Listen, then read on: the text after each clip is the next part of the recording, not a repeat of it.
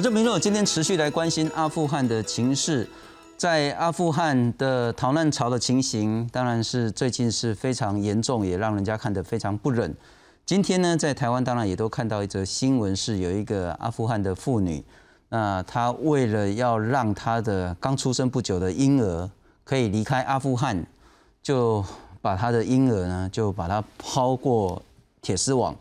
那那个地方呢是英军驻扎的地方，希望说英军呢可以把他的这个 baby 呢带离阿富汗，免得之后遭到很多很多不堪的这些情形。今天持续来谈谈阿富汗现在的局势，未来的可能发展。当然，我们也会谈到阿富汗对台湾而言，我们该从中得到什么样的一些启示。介绍两位现场特别来宾，首先欢迎是政治大学外文中心的助理教授顾鹏顾老师，你好，主持人。呃，各位贵宾、各位观众，大家好，非常谢谢您。再欢迎是台湾智库的执行委员赖中来老师。主持人、各位观众们，大家好。我们特别感谢是现在在美国德州，美国德州州立大学政治系的副教授翁吕中翁老师跟我们做视讯连线。翁老师你好。是主持人、现场的专家学者，还有线上的所有的观众朋友们，大家好。谢谢翁老师。不过我们先来看看在最近，特别是今天在阿富汗所发生的情形。喀布尔机场涌现人潮，抢着搭机离开国门。其中一名阿富汗妇女双手高举婴儿，试图将婴儿抛过铁丝网，希望士兵能带着孩子走向自由世界。画面在推特上流传，让人看了感到不舍。就在塔利班进军首都喀布尔之后，引发阿富汗逃难潮。顺利搭上飞机的人虽然松了一口气，但想到家乡情况一天比一天恶化，不禁挂念起还受困的家人。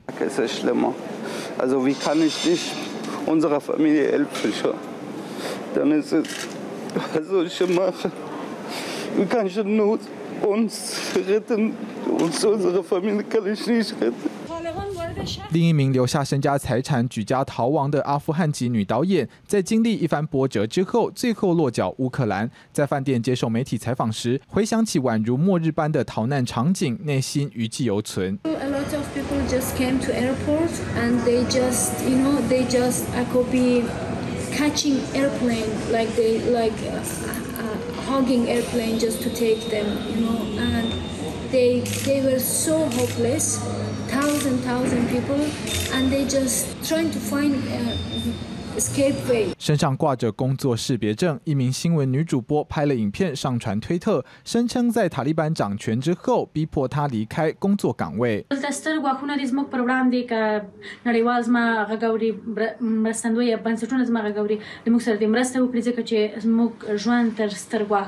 路透社报道指出，在过去二十四小时内，已经有超过五千名驻当地的外交官及外管相关人员已经顺利从阿富汗撤离。不过，目前塔利班。控制了机场通道，设立检查站，所以接下来的撤离行动将会是一大挑战。公司新闻王本编译。不，过顾鹏顾老师，我们昨天也谈到说，塔利班的发言人也上了呃，不管是 CNN、BBC，乃至于自己也开了一个国际记者会，说我是一个塔利班二点零，我已经进化了，我不会去屠杀无辜，我会给妇女有足够的这些受教育以及工作的权利。不过，同时在这两天，我们也看到一些新闻。在昨天，呃，阿富汗第五大臣贾拉拉巴德也发生了说，民众呢要求神学士说，你在这个政府大楼，你要挂的是阿富汗的国旗，不是你神学士的旗帜。然后就有很多的冲突了。然后至少有传出两个人死亡。我们也看到有一些媒体报道说呢，在其他的地区呢。神学士是挨家挨户、逐栋逐户的去清查。那也有像英国的一些媒体报道说，根据逃出来的人的说法，清查的目的呢是要求他们交出这一些未婚的妇女，必须要他们嫁给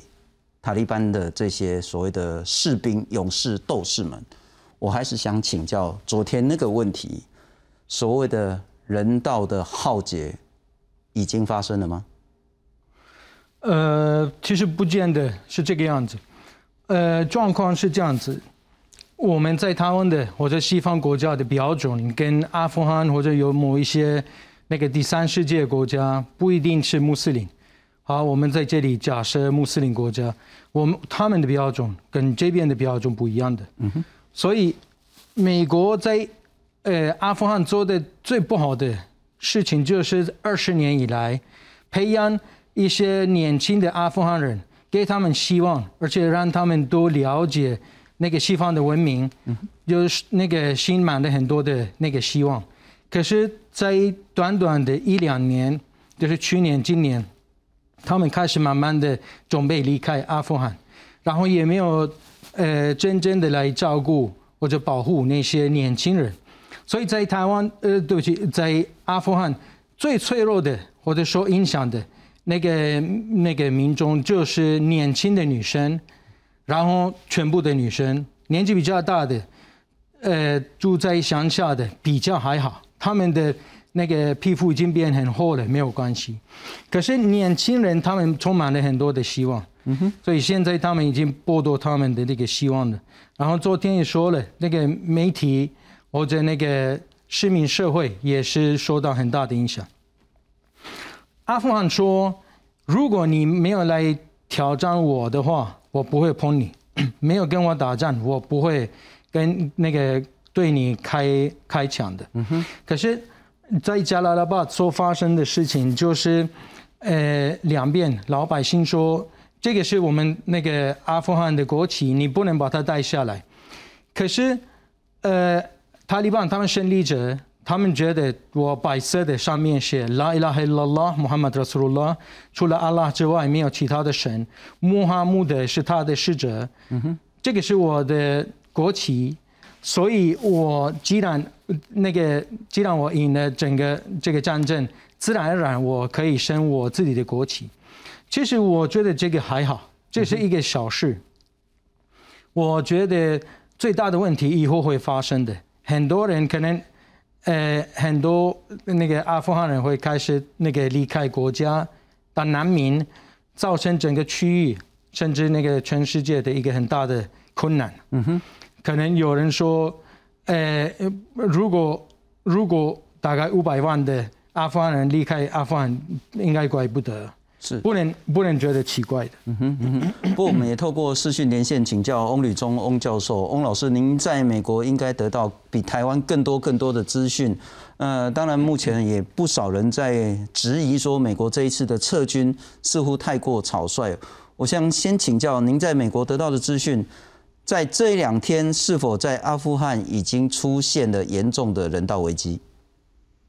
是我们先说，在美国方面哦，基本上民主和共和两党呢，很有趣的是，他们有一个共识，就是这一次的这一次的在阿富汗的撤军事件，确实是值得这值得接受批评跟讨论的。包括民主党自己哦，都在讨论说，拜登这一次是不是在情报上面有错误，所以造成情报跟现实的落差。这次的撤军呢，出现了所谓的人道危机，尤其是透过了媒体镜头，看到了非常多惨不忍睹或者是不忍卒睹的一些现象。这些媒体上面呈现的现象呢，都会让美国人。或者是更多的世界上其他国家开始去思考，拜登你这一次的撤军是不是太过仓促，是不是没有想好配套的救援的动作，所以才会让这么多人道上面看起来很可很可怜的事情不断的发生。所以在美国，确实在共和民主两党都，尤其在国会里面呢，都已经要求彻底的调查这一次情报失误到底发生什么事情。美国民众对于阿富汗的撤军事件呢，虽然是支持的，在美国。撤出阿富汗是被支持的，但是撤出的手段这一次啊，拜登是被被质疑的。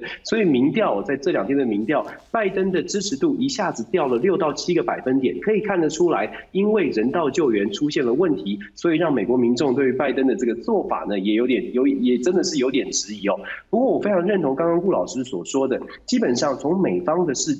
从美国的视角来看阿富汗的事件，有一点点在标准上面我们要重新思考。我们在西方世界。或者包括在台湾民主社会看见的阿富汗，可能要先了解阿富汗本身到底长什么样子，或者是阿富汗的文化民族性是不是符合西方本身，是不是跟西方就有很大的差距？这个是在我们在比较的时候，必须要好好的、好好来思考的部分哦。所以我觉得阿富汗的状况啊，确实确实有比较严重的这个人道危机，看起来是这样。但是接下来要考验的是阿富汗的政府，他们已经给了这么多的承诺，他们说他们会做到保护女权。如果阿富汗的政府真的想要展现他们是塔利班二点零哦，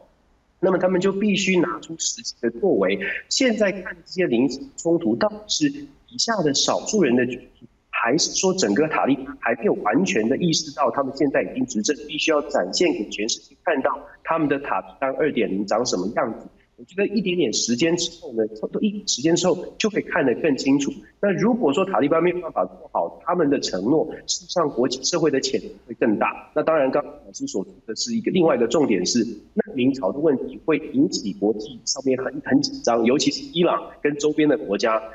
在这样的情况之下，这些国家势必会联手起来，对塔利班、对阿富汗内部进行一些施压。这些都是我们值得讨论跟观察。是，翁老师在请教另外一个问题是，我们也看到，似乎拜登政府现在在思考，是不是真的要在八月底之前全面撤出，或者是阶段性的延后撤军、总撤军这个政策。是我们看到拜登政府昨呃昨天拜登总统在接受访问的时候提出这样的想法哦，就很明显的可以符合我们刚刚所说的这一次的。整个行动，在美国政府这么强调自己情报掌握很完整的中情局以及国家总情报总监办公室，真的是掉了球，真的是做了一个很大出了很大的纰漏，所以才在军事说军事的部署的安排上，撤军的安排上做做出这么大的问出现这么大的问题哦。所以拜登所说的要不要延后这个八月三十一号的撤军期限，已经反映出美国现在拜登政府也在思考，到底有什么方式可以让这个伤害可以稍微减更低一点。我们知道拜登强调的是，他这次做做法是做绝对没有做错的。现在既然已经讲了做法没有做错，那么在接下来的人道的行动上面，美国就必须要来挽救、来补救他的形象了。所以不意外，如果美军在阿富汗留得更久，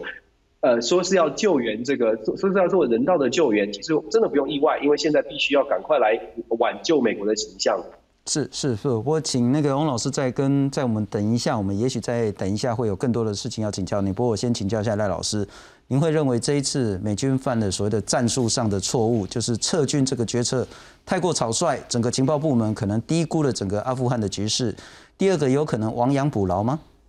目前看起来就是说哈，其实拜登他在一开始宣布在什么时候我们要把它撤出来，在当时这个决定就受到当地美国军方将领的很多的集体的反对。他们一再在他们的国会听证会面是认为说这会造成一个很大的灾难。那实际上他的一个主要的理由是说很简单，就是不管怎么样撤军啊，我只要摆了一个时间在什么时候撤军，那就告诉你的那个塔利班或那个对手。在那个时候时间之后哈，那那个他们就可以要怎么做就可以怎么做，所以你当相当是给对方一个呃基础一个时间，而且也是在阿富汗的内部形成，就是说，哎，你的支持者啊，那个大难要临头了，因为他在什么时候大家都要撤走，所以大家赶快转捐款潜逃吧，好，或者是说赶快准备离开，因为那个新的领导者要过来了，所以说那会造成这样的一个效果。那实际上在如果说你去看哈，大概从呃，五月、六月，当这个决定开始提出来的时候，那个不管是中央指挥部，或者是在阿富汗那边的美军人的将领，他们每一个都在表示说，这个万万不可，这个不行，这个不能这个样做。那但是那个拜登他基本上是认为说，因为这是民主共和两党都对于撤军这是有共识，我们不能再继续留下去。那另外，实际上如果说你看看过去这几年哈，有关于在那个阿富汗那边，当美国开始跟塔利班政权开始在讲的时候，意思就表示说，他对于美国现在自己在那个地方的政权本身呢，他的他已经有一点不是那么信任他，因为要不然的话，你基本上是应该是交给。你在那边的政权，然后把所有的事情跟他讲，要该怎么去处理哦。然后同时也提到说，一旦出什么事的时候，美国他会他会用怎么样的方式？那另外一点，实际上如果要做的话，还包括说跟这个当地周边的国家，因为我们也知道，就是美国那时候去打阿富汗，不知道阿富汗自己本人怎样，是因为那个当塔利班政权他在窝藏这个我们讲说那个阿开达，好，那是那个九一一。那美国给他下最后通牒，你要把这个东西交出来，不然的话，我就必须要把你视为这是恐怖分子，好，那我。我把你一起把它给剿灭掉，但是那个塔利班应该是在呃九一，应该是在九一零还是九零九的时候，那个时候他跟呃 Al Qaeda 好那边他有一个协议嘛，就是 Al Qaeda 帮他对付对付这个我们讲 Northern Alliance 就北方联盟的那最主要那个将领，然后把他暗杀掉了以后，然后在那几天之内，这个 L 开那个 Al Qaeda 他在这个美国的那个恐怖行动，那就是塔利班要全力保护他，那塔利班他也做了他的这个承诺，但是整个国家他的政权就被攻陷。那这边要讲就是说，其实，在阿富汗地缘政治里，或者说也不是单纯地缘政治，而是阿富汗自己的这个军阀政治了。哈，他在那个地方，塔利班这股势力，实际上它主要是受到这个呃，像呃，主要是呢巴基斯坦它的这个呃支持，然后但是北方联盟就是跟塔利班对抗的。它实际上是有包括俄罗斯，还有包括印度，有包括伊朗这些国家的支持。那他们支持两个北方联盟两边之间在对峙。所以如果说美国它在这个地方，它现在寻求就是周边国家的话，那其实一方面它可能必须要先跟巴基斯坦，因为巴基斯坦它对于这个呃塔利班它的影响力是最大的。是，但偏偏就是在那个呃奥巴马那个时候，他去杀掉。那个呃，宾拉登啊，就是在巴基斯坦境内，然后把他给暗杀掉。那巴基斯坦他是怪美国说你为什么偷偷来我这边杀人？但是要美国他更气巴基斯坦说你凭什么窝藏这个家伙？你明知道我就是要这个人。所以说，美国巴基斯坦它的这个互信实际上已经在逐在那个大幅的下降。那在这种状况之下，变成美国要寻求周边，特别要是要对这个塔利班要进行约制的后面的这样的一个国家的选项，也变得几乎是没有。好，那所以说某种程度来讲，就是。我第一个我必须要把它这个移开了，那我可能有很多的理由。有人讲说他可能是想要把它资源移到东边，准备要全力和中国来进行竞争，或者是说我的人就是不能一直持续留在这边，因为我现在伊拉克都撤掉了，阿富汗就是一定要去解决的问题，而且国那个民主的共和两党他们都有共识。但是另外一点就是说，好，我撤掉我周边的这个稳定的架构，我要怎么去弄？好，那目前看起来好像似乎这个呃巴基斯坦你也很难去处理，所以弄到后来变成美国。搞到后来，他跑去直接去跟那塔利班去谈，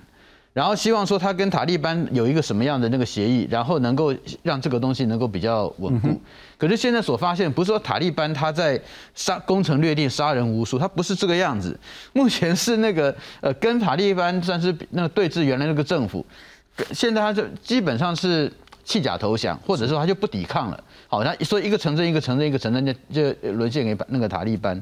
那当然，到后来就剩下原来跟那塔利班，呃，过去比较这个不合拍的，例如说是过去北方联盟下来的这一些的部族，他们的那个部队。那现在发生激战的那个那个潘贾那个地方，就是过去我们讲说那个叫那个叫做那潘贾之。师哈，那个将领他的家乡就是在那边，那个地方是过去塔利班他在阿富汗掌政的时候一直都攻不下来的地方，所以现在就回到二十年前的那个那个那个现状。那也只有那个地方现在有办法去完全去抵挡塔利班他的攻击，因为他的宗族他的这个势力他的军阀就是不一样的，就是不一样的人。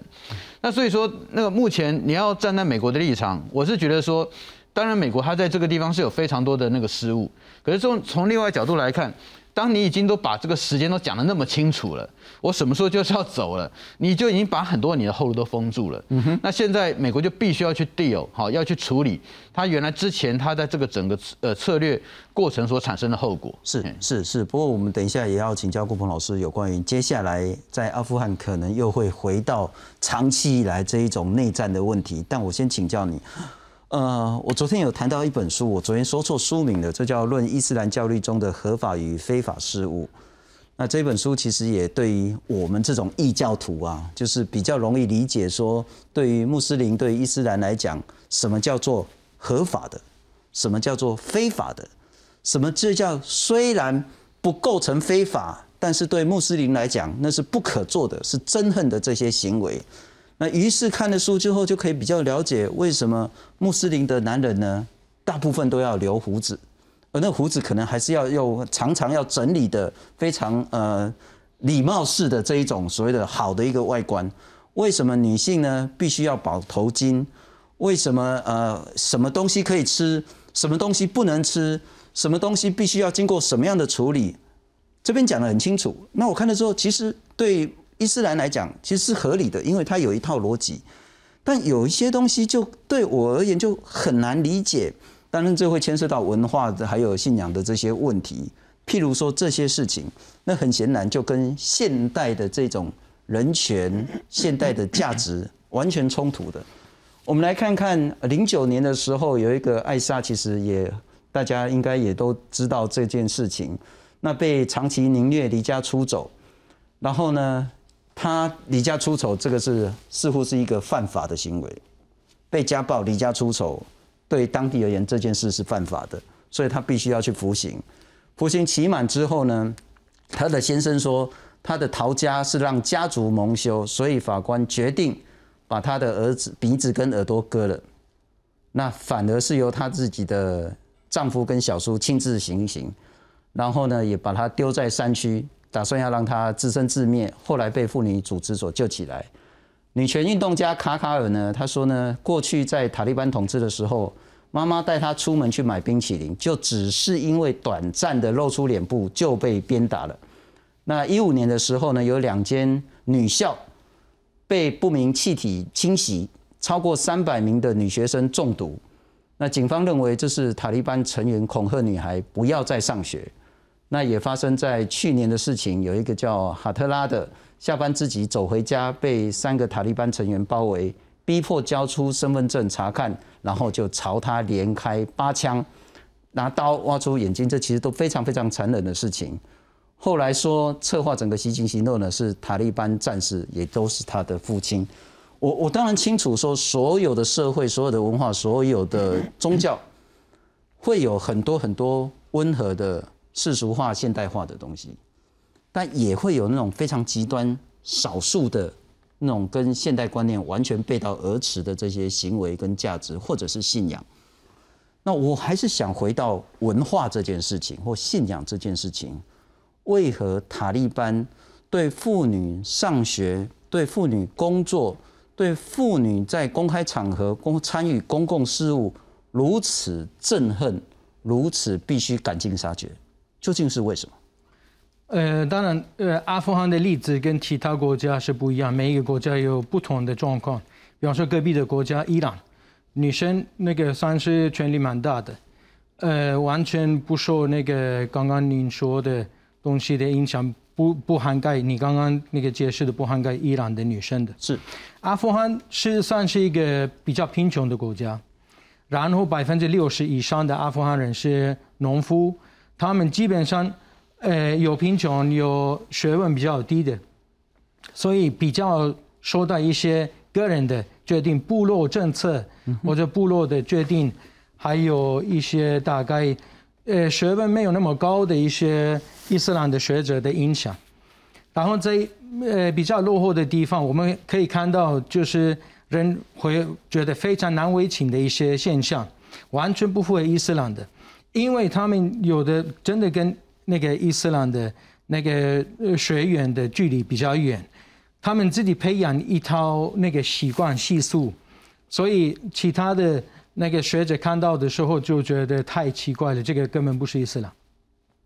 所以回答你你的问题，就是塔利班是从这里这个地方来的。塔利班基本上虽然他们是升学者，他们就是升学士，可是他们的学问不是很高的，他们没有机会念很多的书，他们大概念一两年就是拿枪出来了。这个是第一个问题。呃，阿富汗的环境基本上比较。在这方面封闭的女生，在比较封闭的穆斯林的环境当中，不是开放的穆斯林的环境，而是在封闭的穆斯林的环境当中，女生是一个财产，所以我的财产不应该被别人剥夺或者那个带走，所以我要保护他的，所以他不应该出来，不应该露面啊，不应该表现任何那个好像可以反抗的一个行为，所以念书。对我，他的主人啊，先生或者爸爸算是危险。嗯。呃，他呃出来对我像一个先生，是有人要把我的财产带走啊，或者像一个爸爸那个侮辱我，然后只对我的女儿、我的财产做什么？所以他们的态度自然而然变这变成这个样子。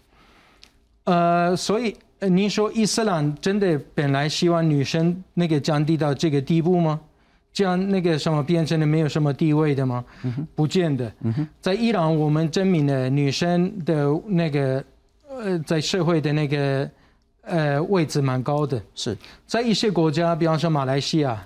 呃，还有印尼，你可以看到，呃，基本上他们蛮蛮开放的。是。所以我不觉得这个完全跟伊斯兰有关的，伊斯兰教地方的那个习惯。我完全听懂，就是呃，神学士去破坏许迫害许多的妇女的基本人权，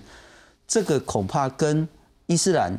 跟穆斯林是没有关联的，恐怕是跟。阿富汗这一种比较从部落社会出发、封闭社会出发，乃至于说他们得到的一些资资讯或者是一些价值，它可能还停留在一百年前、两百年前我们所处的。其实以前你看清朝的时候，妇女也是裹小脚，那其实那个时候其实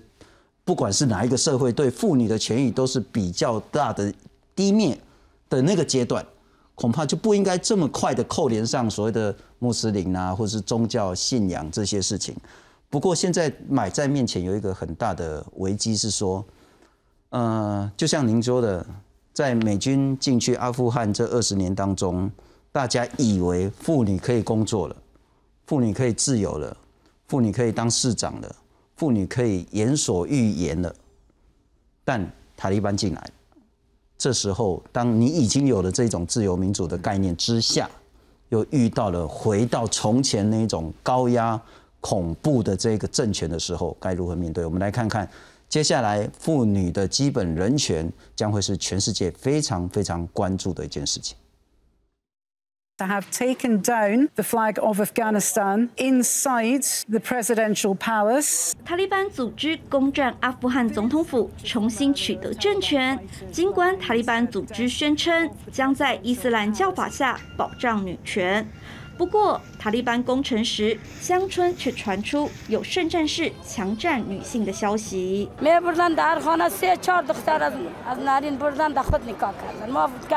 而不久前，在阿富汗人权组织的推特上，也流传出一些惨不忍睹的画面，像是塔利班射杀一名在女性事务部门上班的妇女。以及一名女性因为不愿穿戴全罩面纱，加上单独外出而遭到塔利班杀害。Experience the Taliban, we know the Taliban. I think the proof is in the pudding,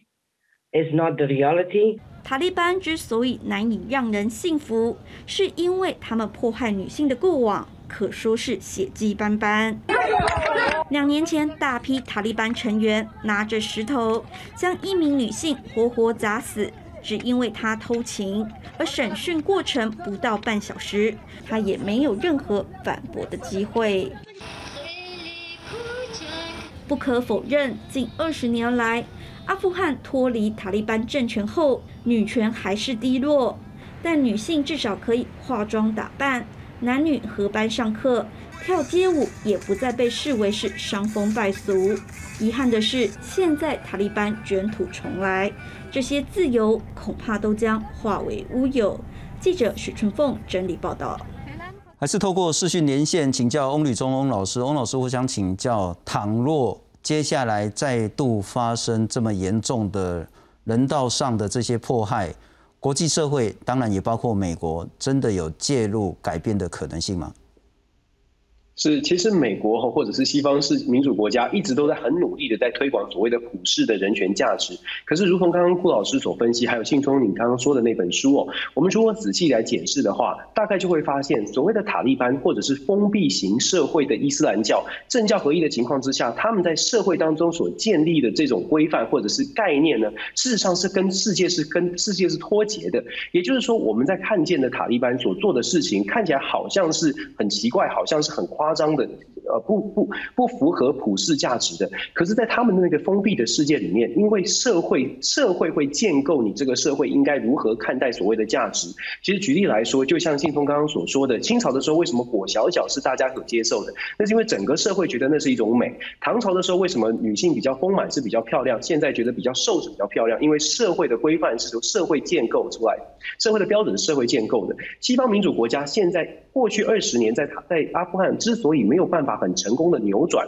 是因为我们把封闭的社会透过武力或者透过比较强势的力量，把这个封闭的社会稍微打开，让年轻的世代呢很容易的接受到了新的价值、新的观念，当然觉得很棒。可是如果整个社会没有连带的跟动起来，如果在当地的塔利班或者是资深的这个阿富汗的人民，还是觉得以前的价值他们没有办法改变，根深蒂固的觉得女性就是不应该做什么事情，这个是需要好几个世代或者是公民社会的觉醒。才能做得到，这个不是用美国的军队或者是任何的国家用强势的方式可以瞬间改变的。二十年看起来很久，可是其实要改变好几个世代的认知，其实是要花更多的时间，并不是这么快速的说，我们把西方的民主价值带来了，我们给你的选举，我们给你的民主制度，这个地方就会自然的民主。其实我们在台湾是非常幸运的，因为台湾的民主在很短的时间之内，大家的教育程度够高，很快的就能够学习起来一些民主的价值。当然，我们中间还是会看到一些颠沛流离的状况，还是有一些颠簸。可是至少我们我们这个学民主学得很快，但是不是所有的国家学所谓的民主价值或者是人权价值都可以学得很快，尤其是在贫穷比较落后、这个生经济发展比较落后的地方，更难更难要快速的这个学习西方民主价值的呃这个可能性。所以未来呢，主持人问说未来有没有机会？西方国家可能还是在各种的现实考虑之下，会想会想说要再去介入。可是介入的手段，如果还是觉得用强势的来告诉你说你该怎么做，而不是让公民社会去理解整个社会的规范、社会的价值标准必须要改变，那么未来有冲突或者是帮助他之后，他又回到原来的样原来的样子，这种反反复复的性其实还是蛮高。嗯哼，好，谢谢翁老师。不过请教一下赖老师，很显然，如果国际社会能做的。要么第一个就是我不承认你这个塔利班政权，第二个就是所谓的经济制裁，大概很难再走回来所谓的那个驻军这条老路。我还是想问的是说，看起来国际社会能施力的空间是很小的，那接下来可能就是阿富汗人民自求多福。嗯，因为刚才不是拜登讲说他那个还并没有完全撤出他的军队嘛，他还有一些还在那边。不过他也说那一些是为了协助美国人，如果要走的话，他是要让这些剩下的美国人走的。因为现在哈，实际上我觉得未来的发展很有可能就是说，如果他那个阿富汗里面出现不愿意接受塔利班，特别是呃妇女这边他们的那个担心他们的安危的话，可能下一波就是说原来没有办法坐飞机走的，他们现在可能会往两个地方去，一个是。那个会不会去？例如说到那个反抗反抗军他们的那个根据地是哦，但是反抗军根据地其实他们因为阿富汗还是有他很强的宗族意识，所以说那个你外面的人到那个地方去，我是觉得会。还是会有一定的难度，嗯但另外一方面就是说，剩下那个还没撤走的这个美军，那是不是会被迫他建立一个所谓 safe border，然后那个呃，所以说让外面的这些想要逃难的人可以可以到那个地方去，有个 safe heaven。那我觉得那个呃，当然这个东西要看未来的发展，可是如果说这压力压到这个程度的话，很有可能这种状况有可能会出现。好，所以这个是要去要要去可能要去注意的。那再来就是说，呃，因为如果说因为这样的一个呃状况，可能美国他也势必要一方面要跟塔利班要再谈一次谈一次，然后他可能也要跟巴基人再谈一次。嗯哼。好，那那个至于说，我是觉得现在美国不会因为用这个东西制裁，因为很重要一点就是说哈，目前所传出来的都还是个别的个案。好，那我们还没有看到塔利班他所谓的大规模的的那个屠杀，或者是说。是，基本上就是说要有一个很明显的证据啦。是，好，然后那看到的确是这种反人道罪出来了，好，那不然目前看起来还没到那个程度的时候，可能变成就是说那个美国所谓制裁这个方案现在是不会也没有介入的正当性，呀，也根本也没有说要制裁的这个方会摆在桌上的那种可能性就对了。是，好，所以我觉得呃，以目前来看，第一个当然就是说美军他撤出的一个速度是怎么样。好，然后呃，会不会逼的，就是美军还有包括原来在那边其他国家的驻军，他们呃被迫就是要要成立一个所谓的那个 safe haven。那在这个地方，塔利班哈，我们家井水不犯河水，那起码让他在那个里面可以暂时先先过一下。然后如果说塔利班他证明了他的确是呃大家觉得还可以接受，也可能大家就回去了。是，假设那是比较好的状况。好，那再来就是说，美国也势必。要跟这个包括塔利班，要包括跟这巴基斯坦，他们必须要谈，因为一个是现在的执政者，一个是他后台的这个很重要的支持者。那你不跟他谈，那你要怎么办呢？那当然，第三点，其实我觉得那个呃那个反抗势力之间哈，他的那个状况。这这也会造成，就是说，如果那反抗势力就在他的回来这个地方，他就建立他的一个据点了。那我相信，包括俄罗斯、包括印度、包括伊朗这些，都可能会在那边给他支持。是，然后到时候会会变成一个，就是说在那边的一个僵持化。那美国他在这样的一个状况之下，你说你完全不跟反抗势力那个地方对话，也不太可能。OK，哎，会形成大概会形成这样的一个发展。只不过顾鹏的顾老师，我请教了哈，就是说，当然对许多不管是台湾或是西方所得到的资讯。塔利班就是一个非常残暴的，甚至叫做非常邪恶的一个极端组织。但对阿富汗，也许不叫做叫部分或是多数的人民，他们真的无法接受塔利班吗？他们眼中的塔利班到底是怎么样子的？不过我们也许来看一下塔利班之前的一些历史了哈。七九年的时候呢，苏联入侵阿富汗，那那时候阿富汗就很乱很乱，所以美国为了对抗阿富汗呢，也给钱、给弹药、给武器呢，给阿富汗的游击队。啊，那时候其实就有很多很多的内战开始。九二年亲苏政府倒台之后呢，各个圣战组织都相信是自己打的，所以呢又陷入所谓的军阀混战。这个时候九四年呢，有一个叫做欧马的，他组了塔利班，号召圣战要推翻军阀。然后呢，他初期呢也去做一些基础建设，修马路啦、桥梁等等啊，打击贪污，维持秩序。那个时候的人民期待可以终结常年阿富汗的内战，所以他们是欢迎塔利班。我还是想请教，现在当然除了那些积极想要逃离阿富汗的那些难民而言，除了这些人之外，他们眼中的塔利班到底是什么？呃。塔利班大概百分之四十的，呃，阿富汗的人口就是普普什图族的，呃，人。塔利班是来自那个普什图，所以基本上普什图他们就会不会排斥那个塔利班的。嗯哼。当然，当然，大家希望没有战争，不需要战争，不需要流血。基本上，塔利班，呃，呃，所得到的那个欢迎，以前也是。最近大概从大概二零一四年以来，慢慢的也是，就因为中央政府就是甘尼跑掉的那个总统，他政府是非常腐败的。你现在问我，呃，阿富汗的老百姓，呃，不能接受塔利班吗？他们必须那个降低他们对那个现代化的要求，嗯哼，然后就对那个未来大概变比较封闭一点。多接受伊斯兰的规定一点，可是，一旦那个接受这个的话，就应该还可以接受，因为，呃，基本上塔利班一开始就是他们很天真的然后那个那个呃普及的国家有那个治安，然后就不要有战争的，所以这个在呃当场二那一九九六年，他们很很快就胜利了，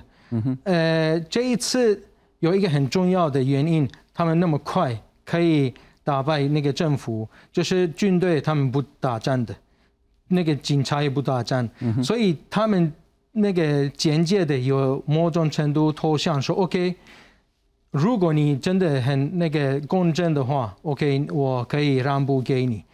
所以老百姓现在希望的是两个东西：第一个是治安，不要打仗，不要战争的；第二个希望塔利班比那个。中央政府现在人民投票选出来的这个总统还公平公正一点。嗯哼，虽然他那个塔利班不接受民主的那个大部分的是呃手段，可是那个老百姓已经四十多年了，接近五十年的那个阿富汗都有战争，很很混乱的，希望以这些那个留学那个。不安的事情结束了，赶快结束。不过，除了阿富汗眼中的塔利班之外，也许我们来看看，呃，因为这牵涉到就是说那个不同的族群，甚至还有包括不同的教派、逊尼什叶这样子的一个冲突的这些问题。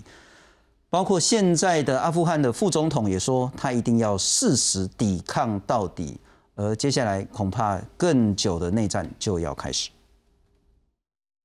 夺下阿富汗政权的塔利班几天前才召开国际记者会，表示会和平并且尊重女权。不过，指挥官哈希米十九号斩钉截铁地告诉路透记者，阿富汗不会是民主国家，新政府可能采执政委员会的形式，由塔利班最高领袖艾昆萨达全权领导，且女性的权利，像是工作权与受教权，还有穿衣规定等，都要由执政委员会决定。The system of the government is clear. that is an Islamic government. Sharia law would be, of course, uh, there would be no democratic system at all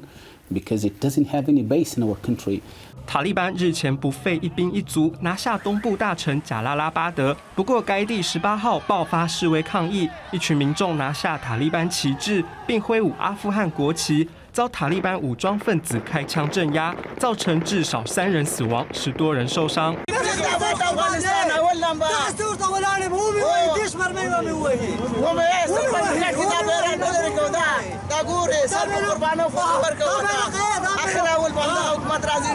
总统甘尼日前出境逃亡，阿拉伯联合大公国证实以基于人道理由将他收容。副总统沙雷仍顽强抵抗，并代理总统职务，死守仅存领土，位在喀布尔东北方的庞吉下省。他在推特表示将与塔利班不共戴天，又说自己是合法的代理总统，拒绝承认塔利班政权，表示将继续反抗到底。他也呼吁各国尊重法治而非暴力，不要向恐怖分子屈服，让历史留下羞辱的章节。The time frame of a rapid collapse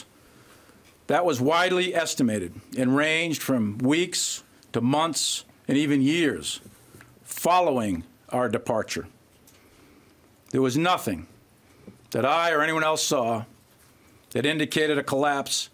of this army and this government in 11 days. 美国参谋首长联席会议主席密利坦诚，没人想过美军训练的阿富汗政府军会这么快崩溃，只能加快撤离公民和符合特殊签证的阿富汗人。美国总统拜登十八号接受 ABC 新闻专访表示，撤离行动没发生混乱是不可能的，但会确保所有美国人都能离境。因此，美军撤军最后期限八月三十一号之后，仍有可能有部分军队留在阿富汗协助撤离。公视新闻林少如编译。不过顾鹏老师还是再请教你，接下来就是内战，已经无可避免吗？我们来看看九六年有一个叫北方联盟，呃，这就是本来相互敌对，刚刚我们谈到军阀了哈，相互组成的北方联盟要来对抗塔利班。那零一年的时候呢，美国推翻塔利班之后呢，这些部队又回到政府体系来了。那现在这个会不会再重新组成，包括北方联盟的部分？那二一年的时候，看来有一个叫做反塔利班的阵线，那几个军阀呢又再组成一个所谓的那个呃反塔阵线。刚刚我们也谈到，副总统说他一定誓死抵抗到底。内战接下来在阿富汗。我呃不见，我觉得不见得会有那个内战的，因为当场那个伊朗对一九九六年的塔利班非常生气，所以他全全心全意的支持那个当场的那个中中央政府，虽然是在呃潘希尔的山谷那边，你刚刚说的北方，呃那边他们集中在那个地方，不过伊朗那个。还是支持他们很多，呃，国际社会也没有特别的那有什么立场，呃，巴基斯坦也没有特别的来那个支持那个塔利班的。现在不一样，塔利班已经开始从几个月以前开始跟周边的国家已经开始谈判了。嗯哼，他们伊朗跟他们那个说，呃，如果没有违反我们的一些立场，还有不要去碰什叶派的话，我们就跟你没有问题的。嗯哼。呃呃，这里的呃重点，我觉得，呃呃，所谓的巴基斯坦非常非常大的会支持那个塔利班的，在呃巴基斯坦后面是谁？中国大陆。我们现在看不到的一个非常偷偷摸摸进来的，就是中国大陆，因为他的他的说的影子，我可以看到在中国大陆的那个在这位是在阿富汗的那个土地上面的。这个会那个呃避免会组织发生任何那个内战。我觉得阿姆鲁拉萨列就是呃那个第一个副总统，他没有那个能力，嗯没有那个武力武器，才可以那个反抗今天的塔利班。今天的塔利班已经那个力量很大。您刚刚谈到好多个重点，就是说，如果塔利班可以取得周边国家的这些支持的话，那么反抗塔利班的势力就很难集结。特别像是现在的副总统，他根本没有足够的实力。但更大的重点是，您昨天谈到说，塔利班掌权之后，第一个受力的国家是巴基斯坦。对。你昨天没有讲得很清楚，但是刚刚有稍微点到，就是但巴基斯坦后面就是中华人民共和国，是，而中国将会在接下来阿富汗取得一定的影响，甚至利益，甚至改变整个地缘政治吗？呃，第一个对中国大陆来说，当然我不是中国大陆的专家，可是我自己从那个后面看的，就是第一个他要他的那个后援。因为你知道阿富汗是中国大陆的邻国，这边比较安全，已经里面没有没有美美军在那边的。第二个，那个呃，中国大陆很需要一些矿物，呃呃，阿富汗有，比方说锂，锂电池，锂电池。嗯。然后呃，还那个中那个阿富汗算是一个非常好的一个市场，而且重建在阿富汗一定有大概。两三十年有很好的会那个制造一个很好的市场，嗯哼。可是重点重点就是，如果任何那个呃重要的呃能源要到巴基斯坦去的话，就是需要比较呃听中国大陆或者巴基斯坦的话，嗯哼，的一个中央政府是是呃当场的。那个那个卡尼呃的中央政府，那个在那个以前的政府，基本上他们里面有非常不同的声音的。那个北北方的那个乌兹别克的，嗯哼，那个军阀，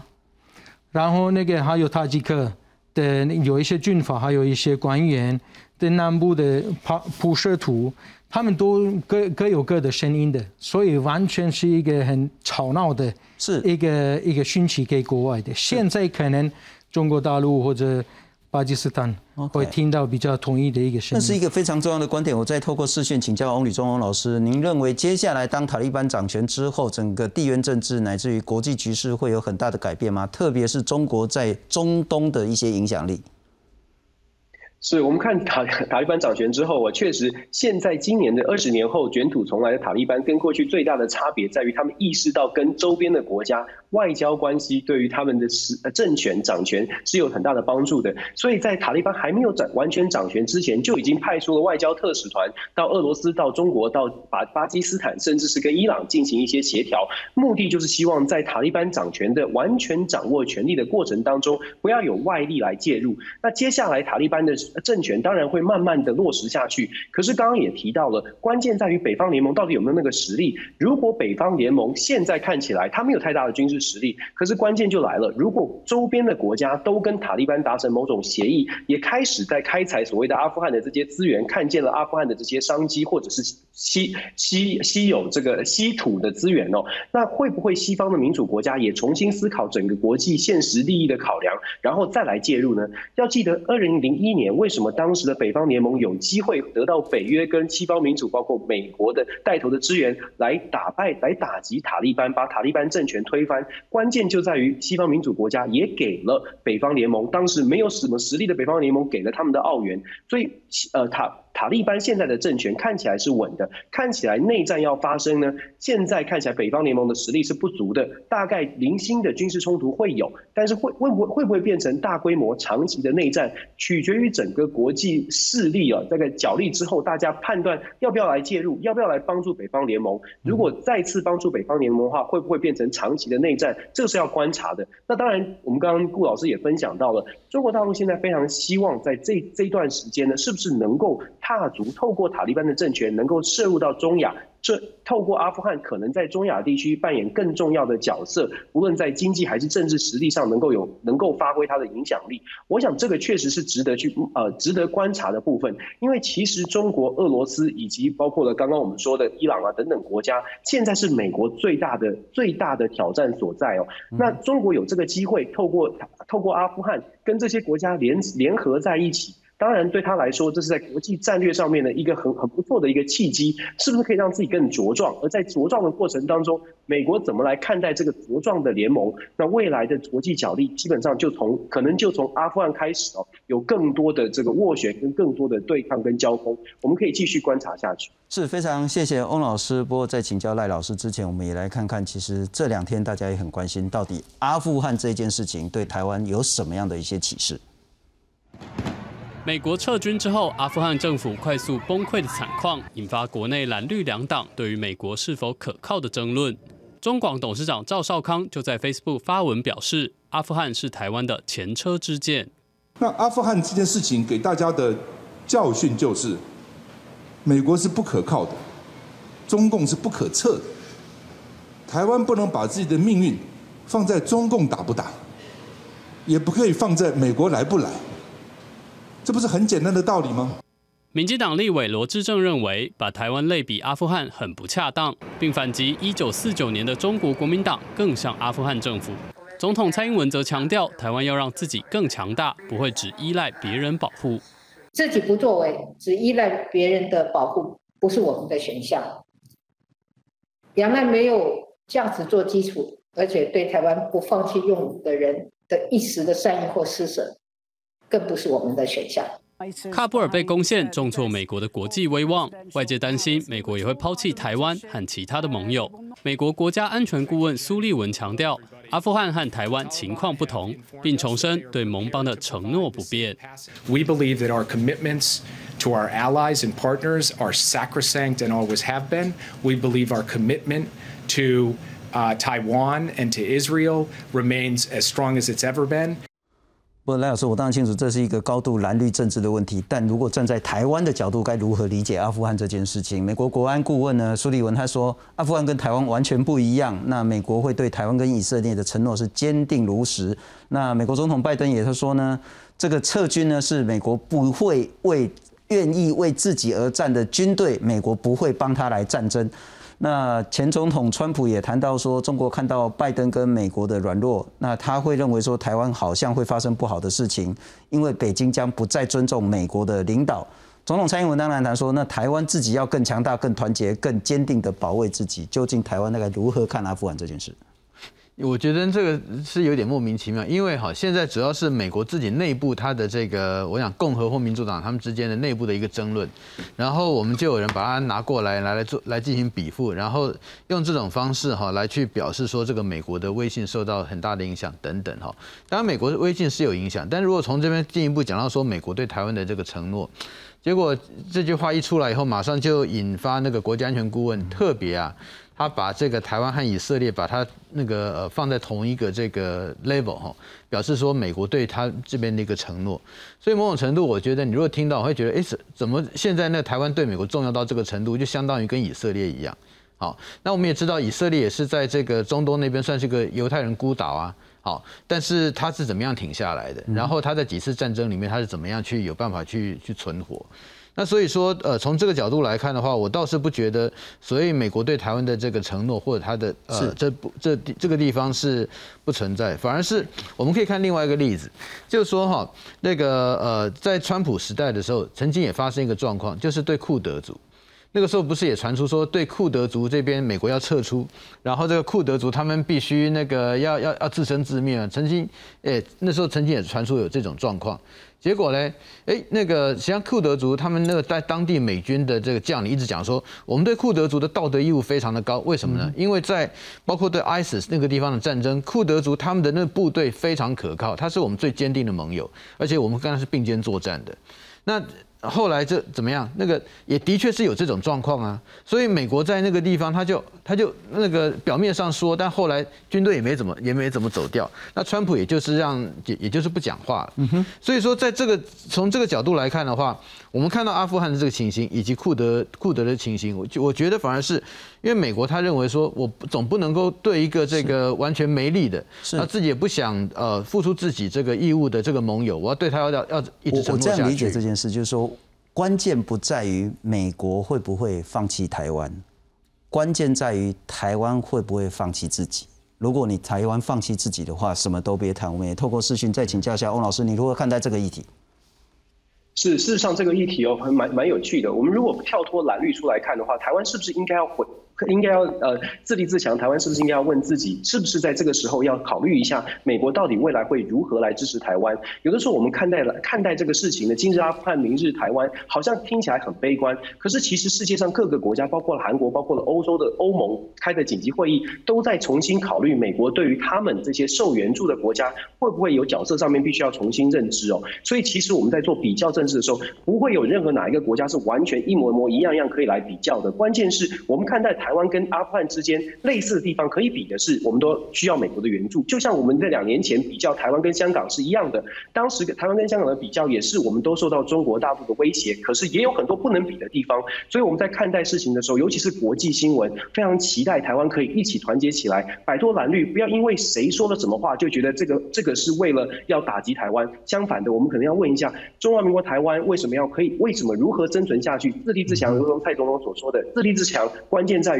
我们面对所有的国家所答应给的承诺，都要保持一点点的谨慎。这也许是我们真的生存之道。非常谢谢翁老师跟我们在德国德州，抱歉，德州跟我们做视讯连线。我当然也要请教顾鹏顾老师了哈。作为一个来台湾很久的新台湾人，